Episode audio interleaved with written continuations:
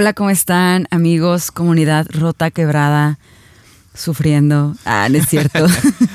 amigos, ¿cómo están? Bienvenidos de nuevo a un episodio de De Roto a Roto.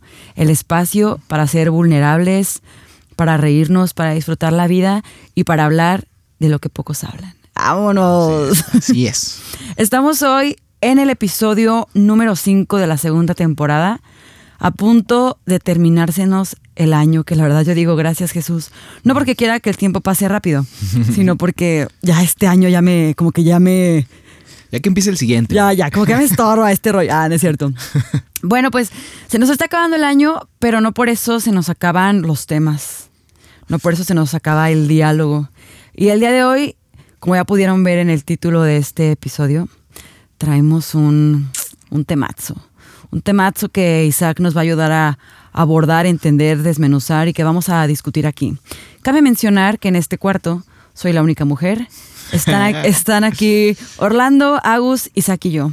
Entonces, si de repente escuchan cacerolazos, golpes, todo, tengan por seguro que es porque les estoy poniendo una tunda. pues bienvenidos, episodio número 5. Y el violador era cristiano. Ay, jole. Muy bien. Vamos a empezar con este tema.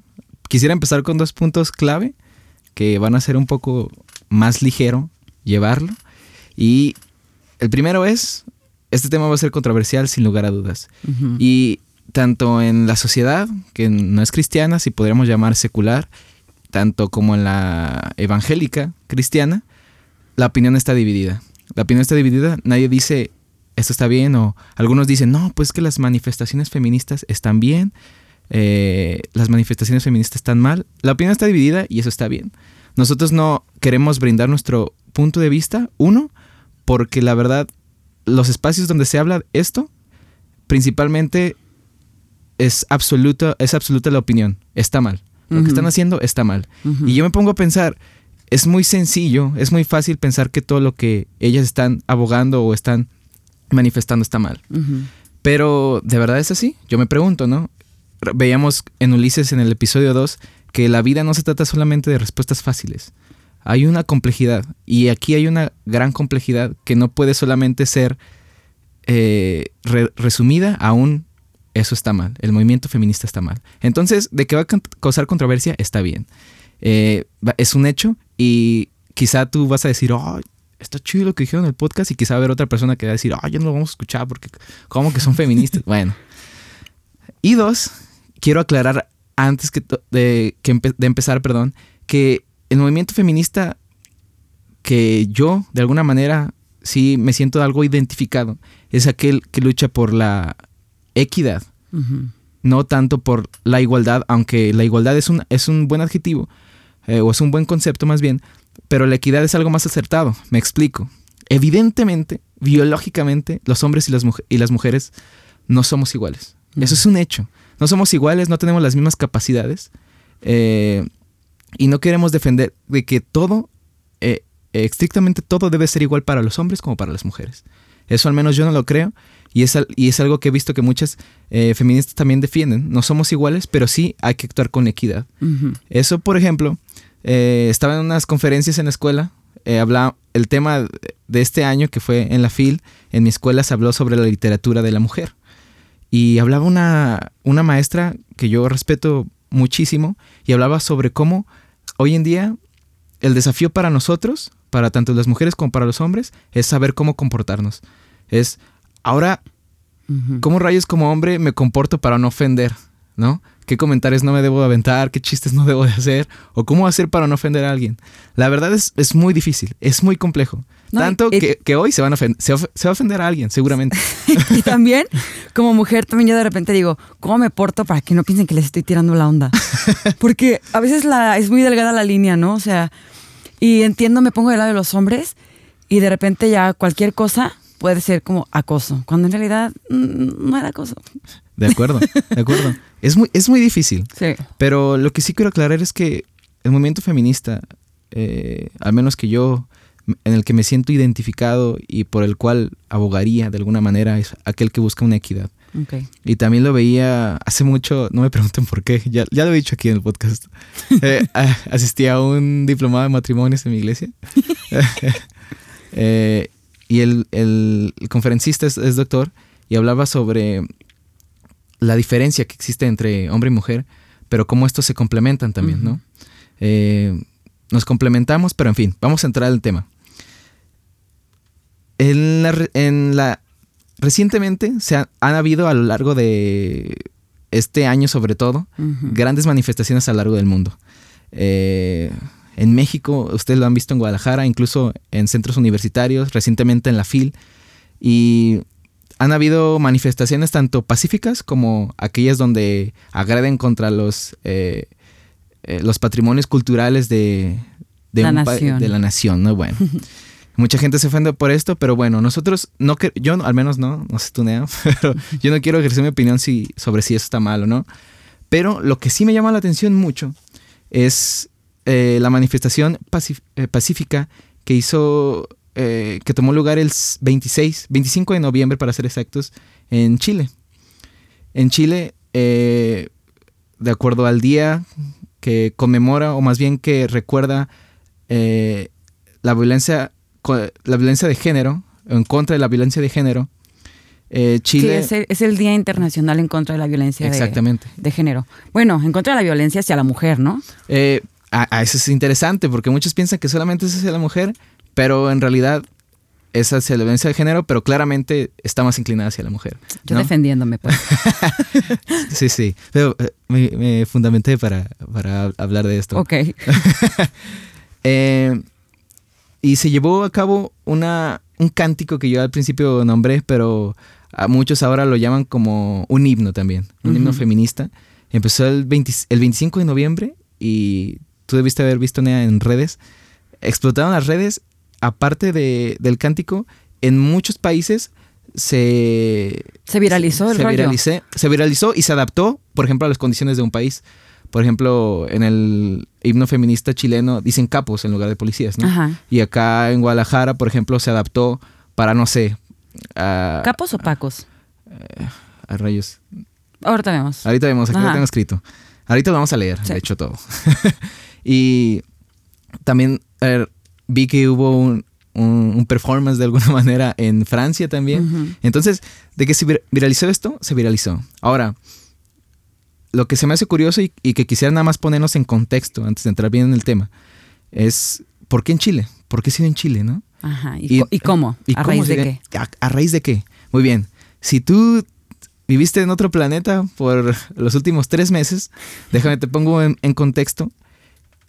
a partir del 6 de octubre, en Chile hubo manifestaciones porque hubo una alza en el transporte público, en el costo del transporte, en el precio del transporte público, ¿no? Entonces, ustedes dirán, ah, no te pases, aquí acaban de subir el transporte público. Lo subieron 2.50, ¿no? Y no andamos, aunque sí hubo manifestaciones, no andamos ahí. Bueno, no solamente se dio por esto. Para ser específicos, subió 30 eh, pesos el transporte público en Chile, ¿no? Pero una frase que resumiría bien lo que está pasando en Chile es, no se trata de los 30 pesos, eh, que subieron al transporte público, sino los 30 años de un gobierno que ve por solamente una clase social, en este, en este caso eh, los ricos, y no ve por nosotros, el pueblo, ¿no? Entonces, no son los 30 pesos, son los 30 años, ¿no? Mm. Entonces, de 1990 hay una democracia, sí hay una democracia en Chile, pero, y aunque se toma, se tomó por muchos años como referencia su modelo económico, eh, y eh, a pesar de que los números dicen que la economía en Chile y la pobreza bajó considerablemente, por las manifestaciones debemos preguntarnos, ¿en serio? ¿Es de verdad? Entonces todo empezó con los estudiantes el 6 de octubre. Después también eh, personas de la tercera edad, trabajadores, feministas, homosexuales, de todo. De todo explotó y por todo octubre hubo manifestaciones en Chile, por todo octubre. Y todo se paró en, Chile. Exacto.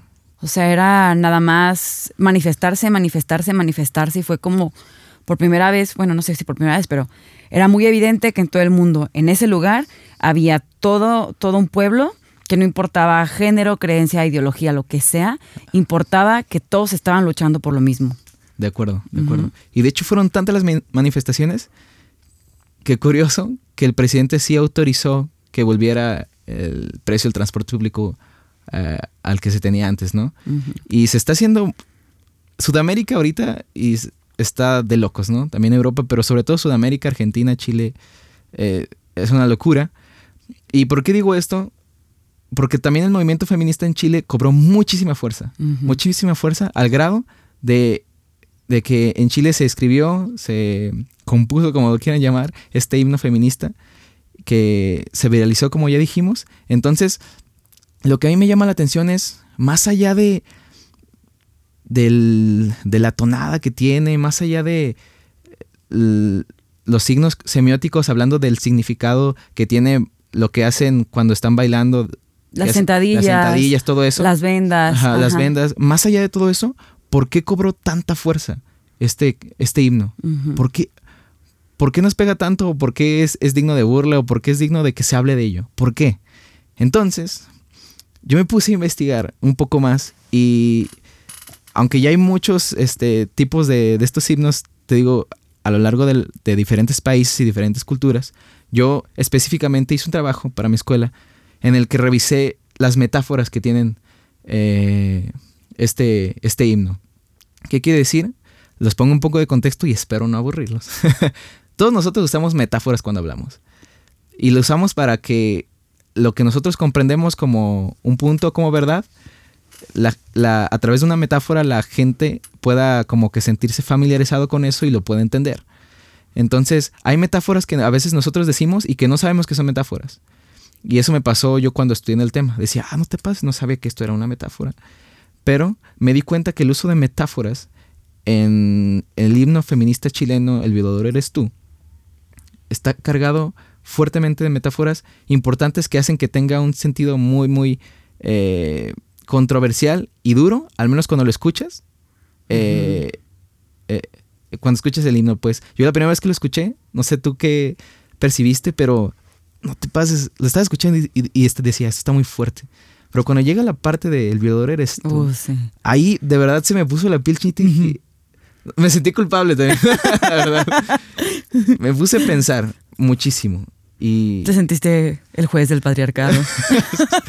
no, fue horrible, fue horrible. Y, dije, tengo que hablar de esto, tengo que hacer un trabajo de esto. Sí, sí, es un himno definitivamente que eh, una de las razones también por las cuales ha cobrado tanta fuerza o cobró tanta fuerza es precisamente porque el feminicidio es eh, un crimen que se vive no solamente en Chile o en México o en Latinoamérica, sino en todo el mundo. O sea, ¿por qué en todo el mundo se viralizó porque es algo, es un problema a nivel internacional. No es algo que nada más pasa en América o en América Latina. O sea, lo vimos en Europa. De hecho, ayer estaba viendo un video que en el Parlamento en Turquía eh, las mujeres no tienen permitido manifestarse, creo, en, en las calles. Entonces lo tuvieron que hacer dentro del Parlamento e incluso había hombres apoyándolas como también cantando el himno. Entonces dije, wow, o sea, estamos viviendo una época donde la violencia sí va en aumento y específicamente de, este tema, la violencia contra la mujer. Pero entonces, explícanos más sobre el, el tema. Exacto. El himno. Antes de entrar directamente al himno, ¿por qué, por qué quiero, queremos hablar de esto? ¿Y por qué yo en su momento también quería hablar de esto? Porque como tú hablabas de los feminicidios, específicamente de las violaciones, es un tema que no solamente se da en la iglesia católica con pues la fama que se han hecho sobre los padres, también se da en la iglesia cristiana. Y no, y no planteo en este podcast aventarles estadísticas, pero sin, sin me equivocar les podía citar tres casos ahorita de personas que han sido violentadas. Y es un tema que no es hasta que lo vives de frente, eh, hasta que le pasa a algún cercano, te pasa a ti, eh, es que le prestas mucha más atención y existe las personas no van a estar ahí diciendo, ay, pues fui abusado sexualmente o algo así. Obviamente están reprimidas y no saben, no hay un espacio, ¿no? Entonces, si tú dices, ay, eso no pasa en la iglesia, seguramente hay alguien, seguramente, quizá hay alguien en tu iglesia que se haya acercado ahí. Y no solo mujeres, también hombres. Sí, exacto. Quizás si nos escuchas, puede que seas alguien que haya sido víctima de esto en algún momento, ¿no? Y estuvo también muy, muy increíble cuando este himno se viralizó, como en Twitter empezaron a ver como muchos comentarios de justo de este himno y personas haciendo referencia a su historia, ¿no? Exacto. De hecho, específicamente, vamos a hablar ahorita de eso, pero miren, quiero leerles el, himno, eh, al menos una parte que yo rescaté, eh, sin reggaetón, sin salsa, sin nada. Simplemente así pelón. Quizá nunca lo hemos escuchado así, sin música ni nada, pero dice acá, este fue el, primer, eh, la primera letra que sacó, que fue en Chile, 25 de noviembre. Dice, el, el patriarcado es un juez que nos juzga por nacer y nuestro castigo es la violencia que ya ves, el feminicidio, impunidad para mi asesino, es la desaparición, es la violación, y de ahí entra el famoso coro, y la culpa no era mía, ni dónde estaba, ni cómo vestía. El violador eras tú, el violador eres tú. Son los pacos, los jueces, el Estado, el presidente. El Estado opresor es un macho violador. Básicamente eso es eh, el himno. Entonces, lo que quiero hacer es recorrer un poco las líneas y ver, por ejemplo, cuál es el uso de las metáforas que, utilizaron ellas. Y para ello me voy a apoyar en un lingüista que se llama Lakov y, y en un texto que se llama Metáforas de la vida cotidiana. Entonces, ¿Te acuerdas de la primera línea, Dice... El, patriarcado es un juez. ¿Qué opinas de esto? Mm, ¿Qué opino? Es una declaración muy fuerte porque creo que no podemos generalizar que todos los hombres son jueces. No todos, pero creo que hace referencia a que los hombres que están en, en, el poder, los hombres que tienen el poder, digamos, gobierno, Estado, que casi siempre, o sea, generalmente son hombres, que toman estas decisiones de si tienes impunidad o culpabilidad o lo que sea, o sentencia para una violación, pues son hombres. Entonces el patriarcado es un juez como que hace alusión a eso. De hecho, diste un punto al que quiero llegar. Lo que ellas usaron aquí, el patriarcado es un juez, es algo, es una figura retórica que se llama sinécdoque. Una sinécdoque es básicamente tomar un objeto, un objeto por el todo. Es tomar algo y generalizarlo. Y justamente es lo que hicieron tomaron a los jueces y los generalizaron, que básicamente se podría resumir como el juez por el todo. Es decir, justamente trataron de hacer eso, trataron de decir que todos los jueces eh, siguen un régimen patriarcal, ¿no? Entonces, quizá eso parecería como una exageración, podemos decir, no son todos los jueces, pero es curioso cómo ellas tratan de a propósito de generalizar esto para ver que hay un problema, definitivamente. ¿Y por qué los jueces? Porque los jueces son los que dictan si es culpable o no el violador, ¿no? Entonces, hay maneras tan arcaicas de decir, no, es que eh, eres culpable definitivamente de la violación de, esta mujer o no sé, o de este hombre. Pero lo que ya están diciendo es, están tomando esta figura retórica que digo que se llama sinécdoque y es el juez por el todo. Entonces es fuertemente, la primera línea es, es muy fuerte. Ajá. Eh, el patriarcado es un juez, es decir, es solamente una persona. El patriarcado que toma como eh, toma una entidad y el juez que es el juez por el todo, ¿no? Entonces eh, es, muy poderosa esa primera frase y después dice y nuestro que nos juzga por nacer, haciendo referencia evidentemente también del juez. Y luego dice y nuestro castigo es la violencia que ya ves. Y que nos juzga por nacer porque naces mujer. ¿De acuerdo? Ese es el punto, ¿no? Que nos o sea, no es como que estás juzgando al violador, estás juzgando a la, a la mujer que fue violada al final. Exactamente. Y de hecho, eh, después dice la violencia que ya ves. Es decir, es algo imprescindible en nuestra sociedad que existe machismo, ¿no? Sobre todo en México, no, hombre, pues eh, basta que le preguntes a cualquier amiga que tengas o a cualquier eh, mujer eh, incluso hombres también, eh, que han sido, por ejemplo, simplemente violentadas en la calle con... Siéntense incómodas. Una nalgada, ver a un... O sea, a mí me ha tocado que nalgadas, ver a un vato masturbándose, cosas así en la calle, sí, ¿sabes? Sí, sí, sí. No manches, o sea, yo sí, quiero ver eso. Sí, sí. Entonces, les voy a leer exactamente como lo puse.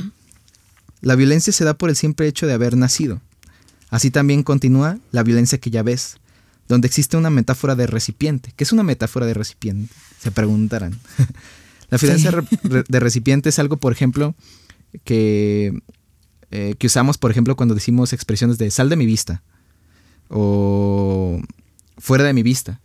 La vista no es algo como tal en lo que pueda salir, pero nosotros le otorgamos esa, esa característica para que pueda salir de eso, ¿no? Entonces, la violencia es algo que está dentro de nuestra sociedad y como está dentro de nuestra sociedad, que se podría decir como que es un recipiente, la podemos ver, ¿no? Entonces, volviendo al, al, himno, dice, el patriarcado es un juez que nos, que nos juzga por nacer, que ya vimos, y nuestro castigo es la violencia que ya ves. Entonces aquí estoy usando dos metáforas, una que hablamos que es una sinécdoque y la dos es una metáfora de recipiente. O sea, es algo que si estás dentro de la cultura, lo ves, a fuerza lo ves. A menos que de plano seas, te valga de que tu sociedad y... Pero sí, es, es, es evidente. Sí, sí, sí, es súper evidente. Después, el cántico sigue, o el himno sigue, y dice, y cita específicamente, es feminicidio. Ahora, también hay, que hacer una, una diferencia entre feminicidio y un asesinato. Ambos son terribles. Pero el feminicidio es un acto de violencia y de odio hacia la mujer específicamente que comprende el asesinato, ¿no? Eh, sonará muy crudo, pero no, no todos los asesinatos son feminicidios. Son, feminicidios. Definitivamente. pero hay, hay, casos de feminicidio que no podemos decir que solamente hay, también asesinan hombres. Es que el acto de feminicidio es tan cruel que es un acto de odio específicamente hacia las mujeres. Es un acto de odio eh, que termina por asesinarlas, ¿no? O sea, de hecho, aquí en México hubo un tiempo donde fue eh, igual muy doloroso y muy evidente. En Ciudad Juárez mm. era un tiempo donde era como una masacre contra las mujeres. O sea, tú si eras mujer, era no vayas a Juárez, porque te van a matar. O sea, entonces imagínate vivir con ese miedo por el simple hecho de ser mujer, no ir a un lugar porque te pueden matar, porque corres peligro solo porque naciste mujer. Ahí, por ejemplo, si es feminicidio porque eran, o sea, eran, eran en masas, pues era como desaparecen mujeres, matamos mujeres, encuentras cuerpos colgados, masacrados, etcétera. Como tú dices, es una violencia muy específica. Exacto. Entonces empiezan a citar estos ejemplos y yo cobro más fuerza porque pudieron haber dicho ese asesinato. Es feminicidio. Es feminicidio. Es feminicidio. Después dice, impunidad para asesino es la desaparición, es la violación.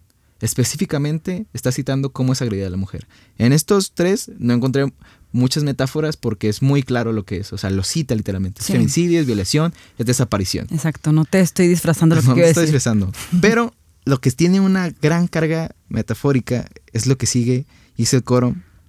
Y la culpa no era mía. ¿La mm. culpa de qué? Bueno, está hablando de desaparición, está hablando de feminicidio, está hablando de violación. Entonces, la culpa no era mía, era, está citando de alguna manera algo específicamente que pasó. Ya puede ser una, eh, un asesinato, un feminicidio, o puede ser una violación. La culpa no era mía, ni dónde estaba, ni dónde, ni, eh, cómo ni, cómo vestía. Ahora, aquí sí podemos acudir al caso que tú decías de lo que se viralizó en Twitter, que yo lo veía y, me dolía mucho porque yo también sigo unas compañeras ah, sí. y, y decían específicamente, para ponernos en, contexto, decía así, la culpa no era mía, pongamos un nombre, ella decía, María, 12 años, ni dónde estaba, en mi casa, ta, ta, ta, con quien sea, ¿no? Ni cómo vestía. Y citaban cómo estaba vestida. Y esto es durísimo, durísimo, porque las redes fue como una excusa o fue como un medio, mejor dicho, por el que estas mujeres pudieron decir, sabes que yo fui violentada hace años y nunca me atreví a decirlo.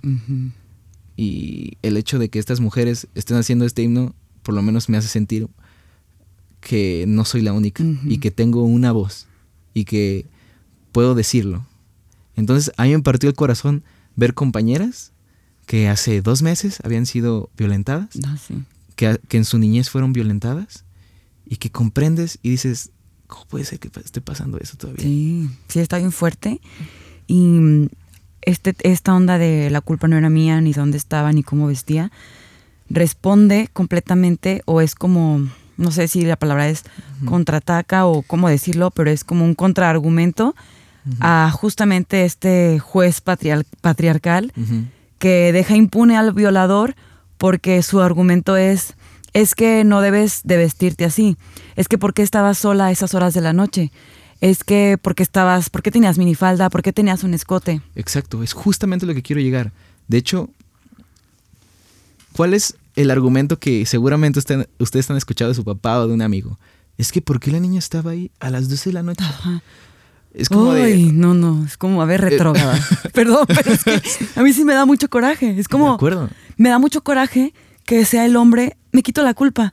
¿Sabes? Es como, yo hombre, no me, soy un animal, soy una bestia que no se puede aguantar las ganas y entonces la culpa la tiene ella. Es como, ¿neta? Y no solo el video piensa eso, eh. La sociedad piensa eso. ese es el problema, que la sociedad no piensa. Nuestros papás lo han pensado, gente en la iglesia lo ha pensado como, ¿Qué tiene que estar haciendo ahí esa, la niña a esas horas? eso no es lo importante. O sea, desvías completamente la atención de lo importante. Lo importante es que ya está muerta o lo importante es que la, la no sé, la violentaron, la violaron. No, o sea, como que no manches. de hecho, cuando eres violentado, definitivamente tú sientes que tienes la culpa. Tú ah. sientes que tienes parte de la culpa. Y que la sociedad te confirme eso es durísimo. Entonces, es algo que, de acuerdo, hay que agregar prudencia, no por eso vas a salir y te vas a arriesgar, porque definitivamente la sociedad ya es así. Pero la sociedad ya es así no por las, las chicas. Exacto. No por ellas. Es, es, la culpa es de otra persona. Y la metáfora más fuerte aquí es la culpa. ¿Cómo oh, utilizan la culpa? La culpa no es algo que puedas, no es un objeto, no es algo que puedas tener como tal. Es más bien un concepto, es como una entidad. Pero lo que está diciendo es la culpa no era mía. Es como si como algo que puedes tener. como ayúdame. no sé. Entonces, si la culpa tú escuchas todo el tiempo y es una metáfora. Ay, la culpa no era mía, ¿eh? La culpa era ese men. Entonces, lo que está diciendo es la culpa como objeto no era no era mía como tal. Entonces, esto está fuertísimo y qué bueno que llegaste a ese punto, Nea, porque definitivamente la culpa es de otra persona. La culpa no era mía y lo que están haciendo estas eh, feministas es gritar por fin, de una vez, es decir, ¿sabes qué? En medio de todo este dolor que tengo, de todo lo que pasé, ya acepté que la culpa no era mía. De verdad no era mía. Y, y se los digo de manera muy honesta, sientes que tú tienes la culpa. Y no es así, no es así. La culpa no era, no era tuya. Y déjame decirte también, lo que me dijo en su momento un, eh, un consejero. Tampoco Dios quería que pasaras por eso, definitivamente. Definitivamente podrás decir, no, pues que Dios permite todo y así. Créeme, créeme que Dios no quiere que, pasaras por esto. Y si tú, eh, mujer u hombre, nos estás escuchando y fuiste violentado, primero déjame decirte que Dios no quería que pasaras por esto definitivamente no es tu culpa tampoco. No es tu culpa. Y, pues, eh, por, último, es decir, hay maneras. Se tiene que hablar de esto más en las iglesias y demás. Y bueno, después dice una de las frases más fuertes que dice, y que también hay una eh, alta, alto grado metafórico que dice, el violador eras tú, el, violador eres tú. Esto, yo cuando lo escuché, esta fue específicamente la línea que más me hizo eh, ruido porque me sentí, como te dije, me sentí responsable. ¿Por qué? Ahora, ¿por qué el podcast, por qué se llama hoy El violador era cristiano? Bueno, si somos así muy, muy, eh, ¿cómo decirlo? Especiales, pues pues si yo nunca he violado a nadie. Ok, de acuerdo. Pero hay muchas maneras de ser parte de, esa violación hacia la mujer. ¿Cómo yo puedo ser un violador?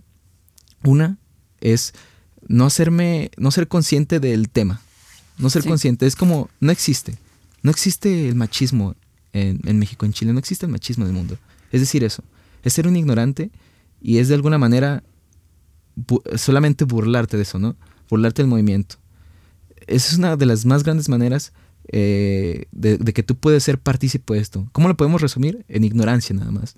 Y que en la iglesia hay mucha ignorancia, definitivamente. Definitivamente. En muy pocos espacios yo he encontrado que se da una opinión más allá de es que lo que están haciendo está mal.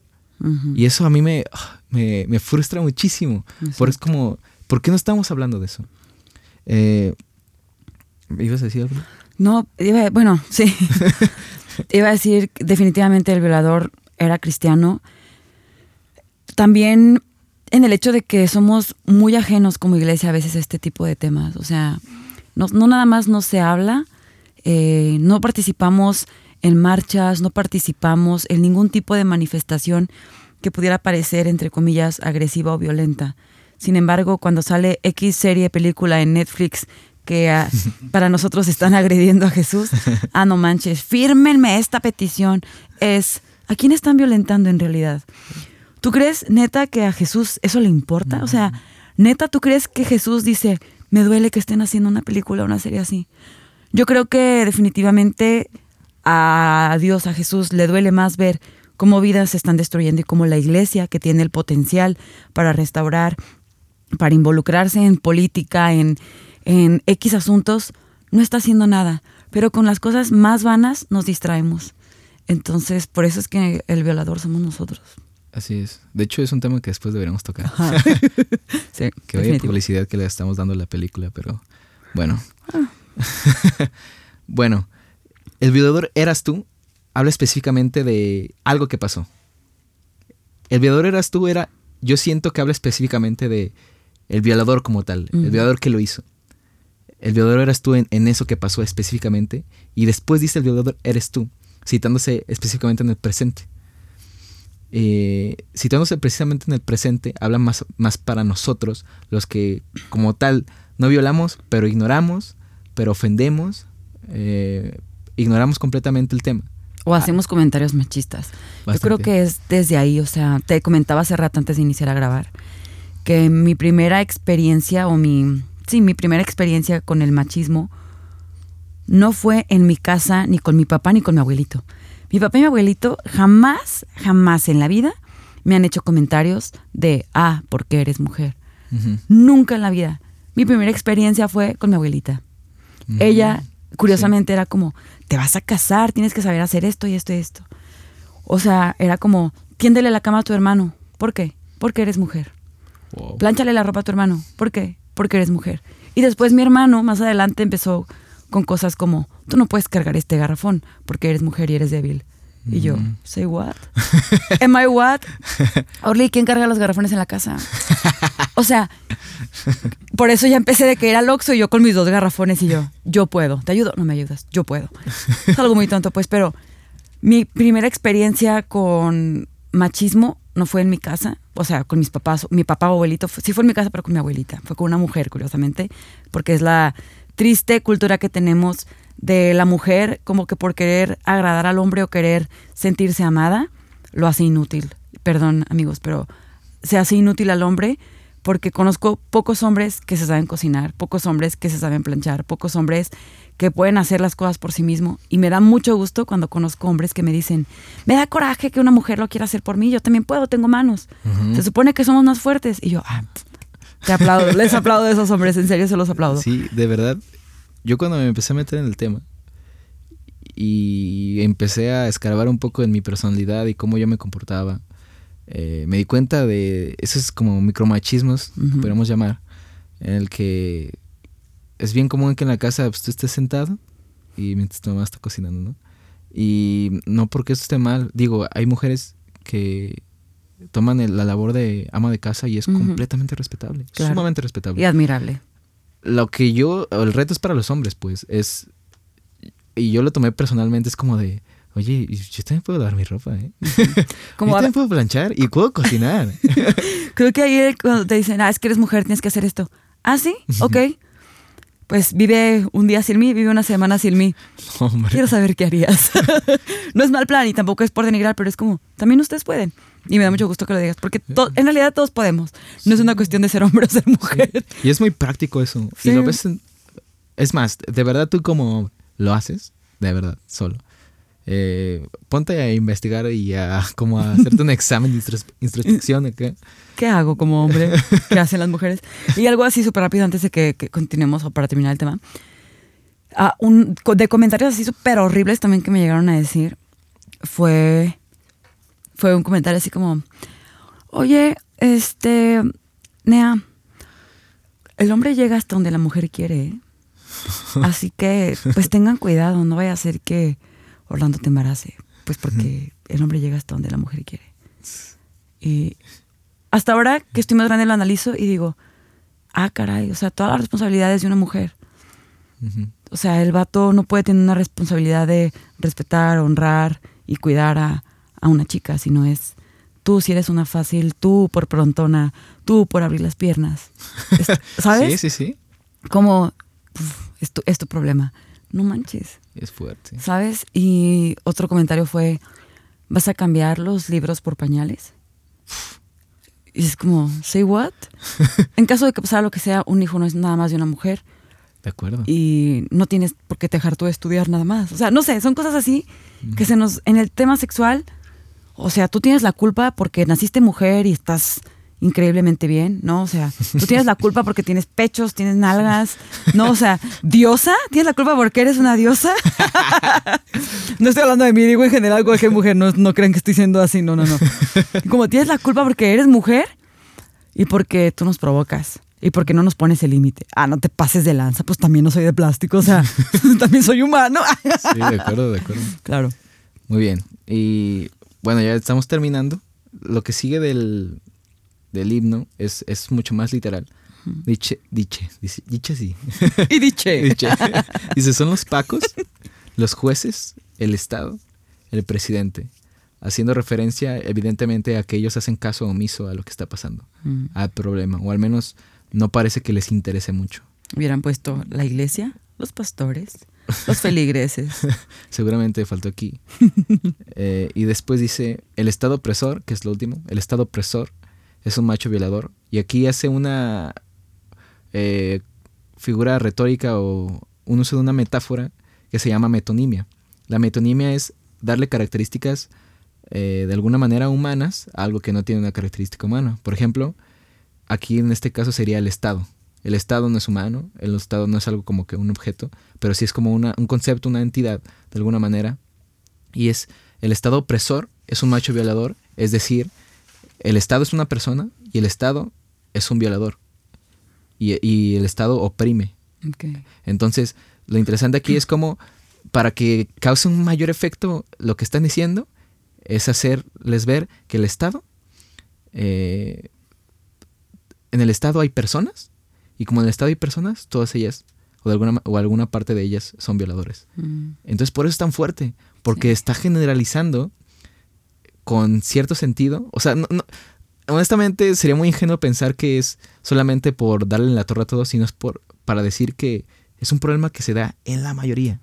En la mayoría. Entonces, es súper interesante que lo, que se me hizo que pusieron el Estado opresor es un macho violador porque es una eh, figura metafórica que específicamente es una metonimia dándole la característica al Estado como si fuera una persona, ¿no? Entonces, eh, de alguna manera también es lo que veíamos con la sinécdoque que es como el Estado por el todo. El Estado en general. Como ya por ser parte, llevas culpa. Exacto. Ya por ser parte llevas culto, eh, culpa, perdón. Entonces, completamente. Entonces, ahora ustedes pueden decir, con lo que hemos hablado, ah, pues están completamente de acuerdo con el movimiento feminista. No hablamos específicamente de las marchas eh, donde sí hay mucha violencia. Y, si, y ahorita me compartes tu opinión personal, pero en, mi opinión personal, esto que hicieron fue una marcha pacífica, sumamente fuerte, que a mí me hizo reflexionar mucho. Me hizo reflexionar muchísimo. Eh, pero sin duda también hay muchas cuestiones del, del, feminismo contemporáneo de las que no estoy de acuerdo. Y de las que me siento altamente ofendido porque ofenden a, a, Jesús, a Dios, y ofenden también a al cristianismo, a la religión, a la relación, como quieran llamarle, que yo profeso, ¿no? Entonces, eh, si pudiera como lanzar un consejo específico, es como dice Thanos, debe haber un equilibrio. Citando a Thanos. Thanos, si nos escuchas, te mandamos un saludo. ¿Por qué debe haber un equilibrio? Porque violentamos desde la vertiente en que ignoramos y nos violentan desde la vertiente en el que no voy a estar de acuerdo con todo. Y también tú me violentas a mí en muchas cosas. Cito un ejemplo específico.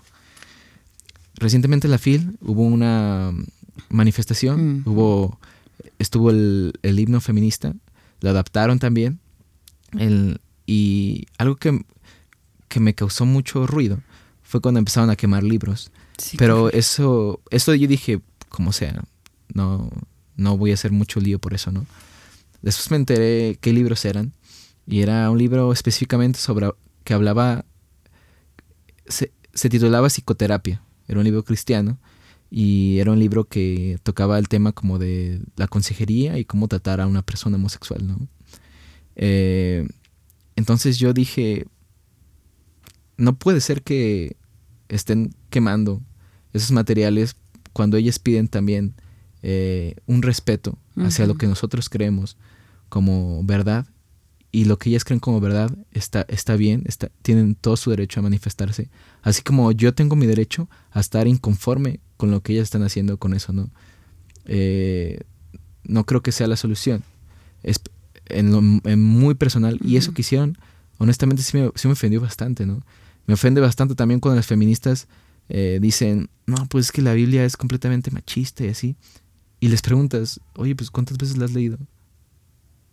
Y se quedan así de, ah, ¿de qué? No, no la han leído. Me ofende cuando ellas también actúan en ignorancia. Y cuando actúan eh, no sabiendo de alguna manera cuál es mi posición específicamente y cuál es nuestra posición. Si se dieran cuenta que nosotros como cristianos, al menos algún sector, no queremos violentarlas, no queremos perjudicarlas, queremos ayudar y queremos también aprender y estamos aprendiendo y queremos ser parte del proceso. Todos estamos aprendiendo en esto nuevo que está pasando. Entonces, como cristiano, ¿cómo debemos actuar a esto? podemos actuar principalmente a las luchas sociales y específicamente al feminismo, no siendo ignorantes del tema. Y dos, tampoco permitiendo o aceptando cosas que agreden específicamente tu fe. Tampoco se trata como de aceptar todo. No se trata de aceptar todo. Entonces, si yo podría concluir algo es, sé consciente del problema, pero tampoco te vayas con toda la corriente, con todo lo que están haciendo. Sé crítico y di, esto está bien, esto no está, esto no está bien y esto no apoyo, la verdad.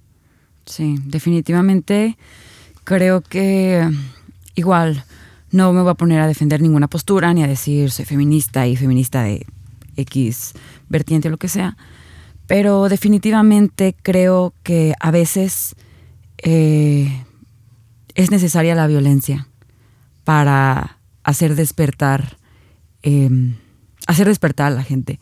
No me refiero a violencia en un sentido de agredir a alguien, sino violencia en el sentido, en el sentido de ser agresivos al defender lo que creemos. De acuerdo. No me refiero a una violencia destructiva, sino una violencia en la que tenemos que ponernos las pilas, tenemos que, tenemos que hacer algo. Una violencia que avive tu voz, que, Exacto, que, haga, que hables, que no tengas más miedo. Exacto, una violencia que sea como Ah, como rebelarse en contra de lo que no está bien. Exacto. ¿Me explico? Entonces, mm, en toda revolución, donde la quieras ver, ha habido violencia. Ha habido muerte. Eh, creo que la lucha más grande, que fue la de Jesús, hubo muerte, hubo, hubo violencia, pero fue a cambio de algo. Entonces, a veces yo sí creo que ese coraje y esa como esa fuerza es necesaria. Y estoy completamente de acuerdo con eso en temas de revolución. Lo que sí creo es que, y no culpo a nadie, es que como sociedad estamos muy confundidos, porque creo que la mayoría queremos lo mismo, pero lo estamos queriendo lograr de forma diferente, pensando que estamos contrariados o que estamos en una guerra. Y no es así.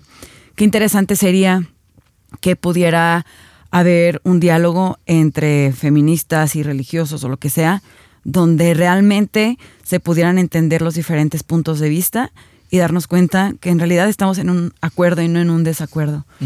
Y yo creo eh, independientemente de feminismo, machismo, lo que sea. Creo que como iglesia y como sociedad nos hace, nos es necesario entender que Dios nos dio una posición de honra tanto a hombre como mujer. Y que a veces nosotros mismos, sin que nadie más se involucre, nosotros mismos deshonramos esa posición. Nosotros mismos ensuciamos esa posición. Nosotros mismos desprestigiamos esa posición. Y mm, definitivamente Dios nos creó con propósitos a hombre y a mujer, por algo nos dio diferencias anatómicas, fisiológicas, etcétera. Por, por un propósito, justo como decías al inicio, para complementarnos, no para dividirnos.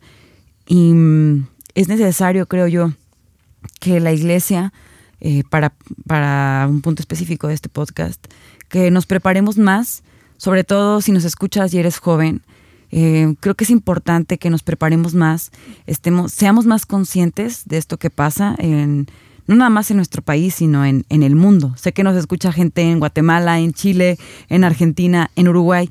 Sé que es, no es algo que nada más pasa en México, es algo que pasa en otros lugares y tenemos en común la misma fe. Entonces, si eres joven, como nosotros, estamos en el tiempo preciso para nosotros poder hacer cambios hacia el futuro. Es decir, ten esta, esta, ah, este hábito de introspección y por ti mismo, seas hombre o mujer, date cuenta qué estás permitiendo o qué estás haciendo como machista o no. Y involúcrate más en temas sociales, pero para aportar algo bueno, no algo, no algo malo. Así es. Muy buena conclusión y informémonos nada más. Eh, y lo que, lo que buscamos con este podcast es sumar. Queremos sumar para que tú escuches también cristianos hablando del tema. Sí. Eh, y esta es nuestra opinión. Tú puedes tener otra. O puedes compartir la que, la que nosotros tenemos. Pero definitivamente lo que queremos es sumar. No estamos en contra de la iglesia ni nada. Claro. Al contrario, queremos que crezca y que crezca en estos temas tan controversiales. Exactamente. Ese es nuestro deseo. Y muchísimas gracias por escucharnos. Definitivamente creo que es muy importante hablar de esto. Seguimos hablando de temas de este estilo. Por ahí, si tienen alguna duda, comentario, por favor, no dejen de escribirnos. Recuerden, el Instagram es de roto a roto podcast. Eh, yo soy Nea. Isaac. Estamos para servirles. Muchísimas gracias. Muchas gracias. Bye.